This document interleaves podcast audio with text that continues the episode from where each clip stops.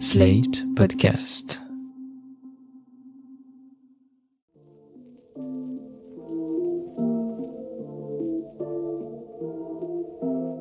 Salut et bienvenue dans New Deal, le podcast Slate Ifri TTSO qui décortique l'actualité américaine en compagnie de Laurence Nardon, responsable du programme USA à l'Ifri. Bonjour Laurence. Bonjour Romain. Alors Laurence, dans un éditorial daté du 14 janvier dernier dans le New York Times, Paul Krugman, prix Nobel d'économie 2008, a vanté la manière dont la France avait géré la crise du Covid, citant notamment les mesures de maintien dans l'emploi et la réouverture des écoles. Et de fait, ces jours-ci, les bons résultats se succèdent chez nous. 7% de croissance, un chômage à 7,6%, son plus bas depuis 2008, et une inflation autour de 2%. Mais pendant ce temps-là, aux États-Unis, les résultats économiques sont contrastés et ils expliquent en partie le faible taux d'approbation de Biden, qui est à l'heure actuelle de 42% contre 53% de gens qui ne sont pas satisfaits. La croissance est forte, mais on assiste au grand retour de l'inflation et à la baisse du taux de participation à l'emploi des Américains. Alors autant l'inflation peut s'expliquer par une surchauffe de l'économie, autant le grand nombre de démissions dans les entreprises américaines reste plus surprenant. Laurence, est-ce que vous pourriez nous faire un petit point sur l'état de l'économie américaine? En effet, Romain, les, les résultats de l'économie américaine sont contrastés. La reprise est forte depuis le grand coup d'arrêt du premier Covid au printemps 2020. Le PIB de septembre 2021 est redevenu supérieur au PIB de septembre 2019 avant le Covid. En 2021, la croissance a été forte, un petit peu en dessous de 6%, et elle accélère même sur le dernier trimestre de cette même année, octobre, novembre, décembre, à quasiment 7%. Ce sont des chiffres du Bureau of Economic Analysis. Pendant ce temps-là, sur l'emploi, on a aussi des très bons chiffres avec 4% de chômage seulement. On est au plein emploi et même un peu au-delà aux États-Unis. Mais ces bons résultats, est-ce que c'est comme en France C'est lié au plan de soutien à l'économie? Oui, certainement. Il y a eu une politique budgétaire extrêmement généreuse aux États-Unis depuis le début du Covid. Le plan CARES de Trump, qui a euh, commencé en avril 2020 avec 2400 milliards de dollars, et Biden a continué en mars 2021 avec son American Rescue Plan de quasiment 2000 milliards de dollars. En tout, juste un chiffre global, 5200 milliards de dollars ont été déversés sur l'économie américaine en termes de soutien au Covid. Et c'est pas fini parce que Biden est arrivé avec son grand projet Build Back Better. Et là, on est dans une autre démarche encore plus ambitieuse. Parce que le plan Build Back Better vise à lutter contre les inégalités et verdir l'économie américaine en investissant dans les infrastructures, dans l'éducation et dans le développement durable. Cette attitude qui donne beaucoup plus de poids au financement public, elle est totalement revendiquée. Le 21 janvier de cette année, c'est-à-dire euh, il y a dix jours, Janet Yellen s'est exprimée au Forum de Davos, c'est la secrétaire du Trésor euh, américaine, elle a annoncé officiellement la fin de l'économie de l'offre, c'est-à-dire la supply side economics, ce cycle de pensée économique très libéral qui a démarré sous Reagan et qui donc semble s'achever au bout de 40 ans. Ok, mais Qu'est-ce que ça donne concrètement? La première partie du plan Build Back Better de Biden, elle a été votée en novembre 2021 en prévoyant un montant de 1200 milliards de dollars. Alors, qu'est-ce qu'elle va faire, cette première loi? Elle va tâcher de remettre en route les infrastructures publiques du pays, les ponts, les autoroutes, les réseaux électriques et les réseaux de distribution d'eau. Le second paquet législatif, il porte sur ce qu'on appelle les infrastructures humaines et sur l'environnement. Infrastructures humaines, c'est tout ce qui porte sur l'éducation, la petite enfance, les crèches, etc. Il prévoyait au départ un montant de 3500 milliards de dollars, mais comme c'est très difficile à négocier au Congrès, on a pour l'instant un compromis qui porte sur à peu près la moitié de ce montant. Tout ça intervient après, vous nous l'avez dit, euh, cette espèce de clôture de l'économie de l'offre. Est-ce que ça veut dire qu'on revient à des relances keynésiennes? On peut certainement considérer que c'est une relance keynésienne, mais Janet Yellen fait très attention de ne pas employer ce terme pour ne pas faire trop peur à l'opinion publique américaine qui euh, reste quand même attachée à, l'idée du libéralisme. Et du coup, elle qualifie le projet économique de Biden de économie de l'offre modernisée, Modern Supply Side Economics. Et elle précise bien, dès qu'elle en a l'occasion, qu'il ne s'agit plus de distribuer de l'argent aux consommateurs, mais de lancer un grand projet de modernisation de l'économie américaine. Quoi qu'il en soit, l'adoption de cette seconde loi Build Back Better dont je vous parlais il y a une minute va être compliquée principalement parce que on assiste depuis le début de l'année 2021 au grand retour de l'inflation aux États-Unis. L'année dernière, on a donc vu un taux de 5 à 6% d'inflation du jamais vu depuis les années 80. Mais cette inflation, elle aussi, on peut l'attribuer au plan de relance? Il y a un énorme débat entre économistes américains sur cette question. Pour Larry Summers, qui était responsable économique dans les administrations Clinton et Obama, oui, les plans de relance sont un facteur d'inflation euh, très important.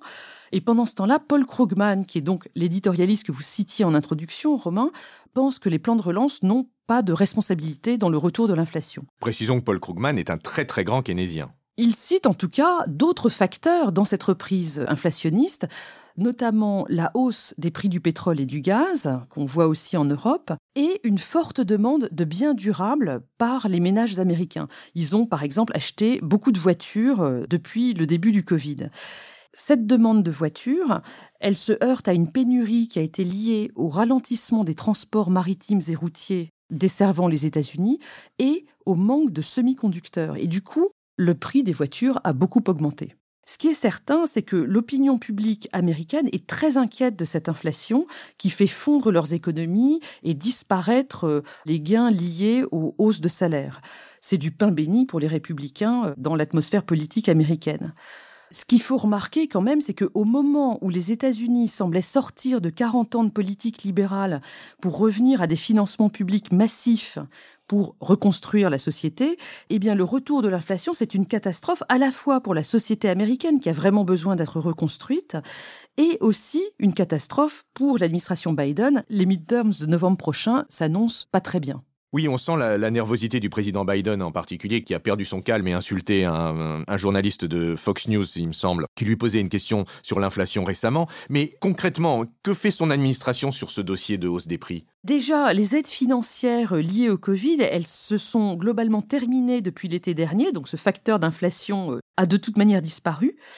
Ensuite, la Banque centrale américaine, la Fed, va très certainement mettre fin à sa politique monétaire expansionniste. Elle a déjà commencé à remonter les taux d'intérêt. Et enfin, l'administration Biden s'efforce de fluidifier l'arrivée des biens manufacturés aux États-Unis. Elle a encouragé les ports à rester ouverts et elle facilite aussi l'embauche des conducteurs de camions. C'est très important pour que les choses arrivent dans les magasins.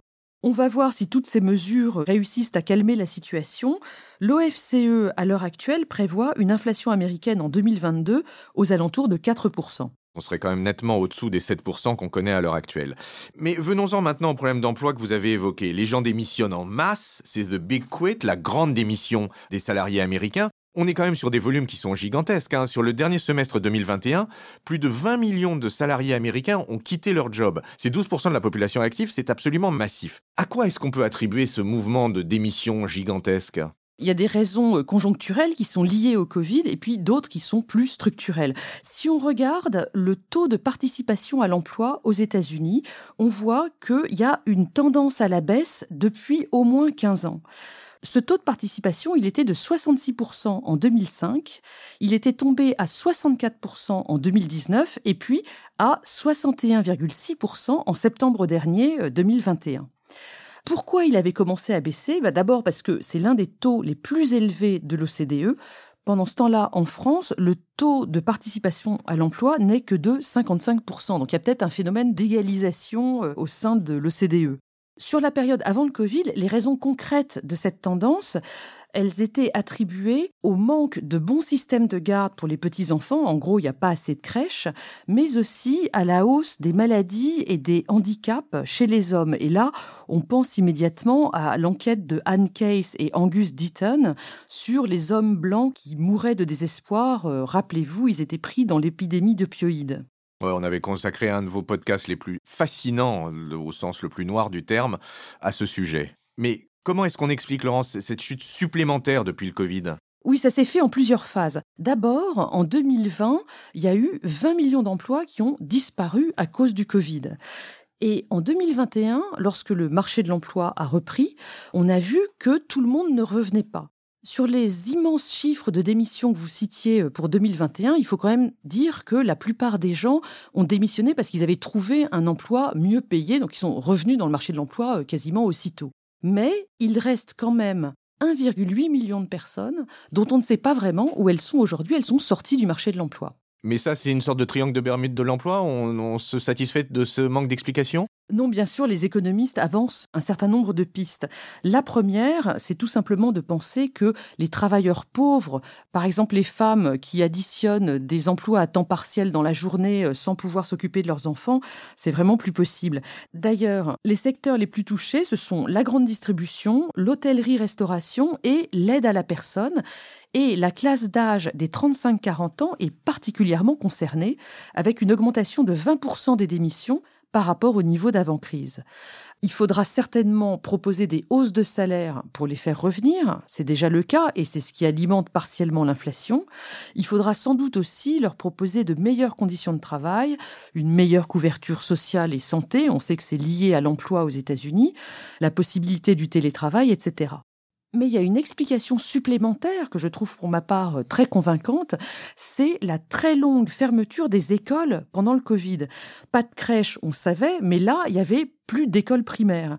Et ça, ça a poussé les jeunes parents à la démission parce qu'il n'y avait pas d'autre solution. On ne dira jamais assez à quel point de bons systèmes de garde des enfants sont indispensables à l'économie. Et donc, Romain, si on additionne les deux raisons que je viens de vous donner, c'est-à-dire des emplois très précaires et le manque de solutions pour garder les enfants, on voit que ce sont les femmes qui ont vraiment pâti de cette situation. D'ailleurs, en août 2021, le taux de démission des femmes aux États-Unis était de 5,5% contre 4,4% chez les hommes. Alors ces femmes qui sortent du marché de l'emploi, euh, est-ce qu'elles vont pouvoir y revenir? On se doute que ne plus travailler ne va pas arranger le problème de pauvreté aux États-Unis. Bien, c'est sur ce plaidoyer en creux pour l'État-providence et pour le système européen et singulièrement français que je vous remercie, Laurence, pour ce nouveau podcast et que je vous dis à la semaine prochaine. Merci, Romain. À la semaine prochaine. New Deal chaque semaine sur Slate, TTSO, Lifree et sur vos plateformes de podcast préférées.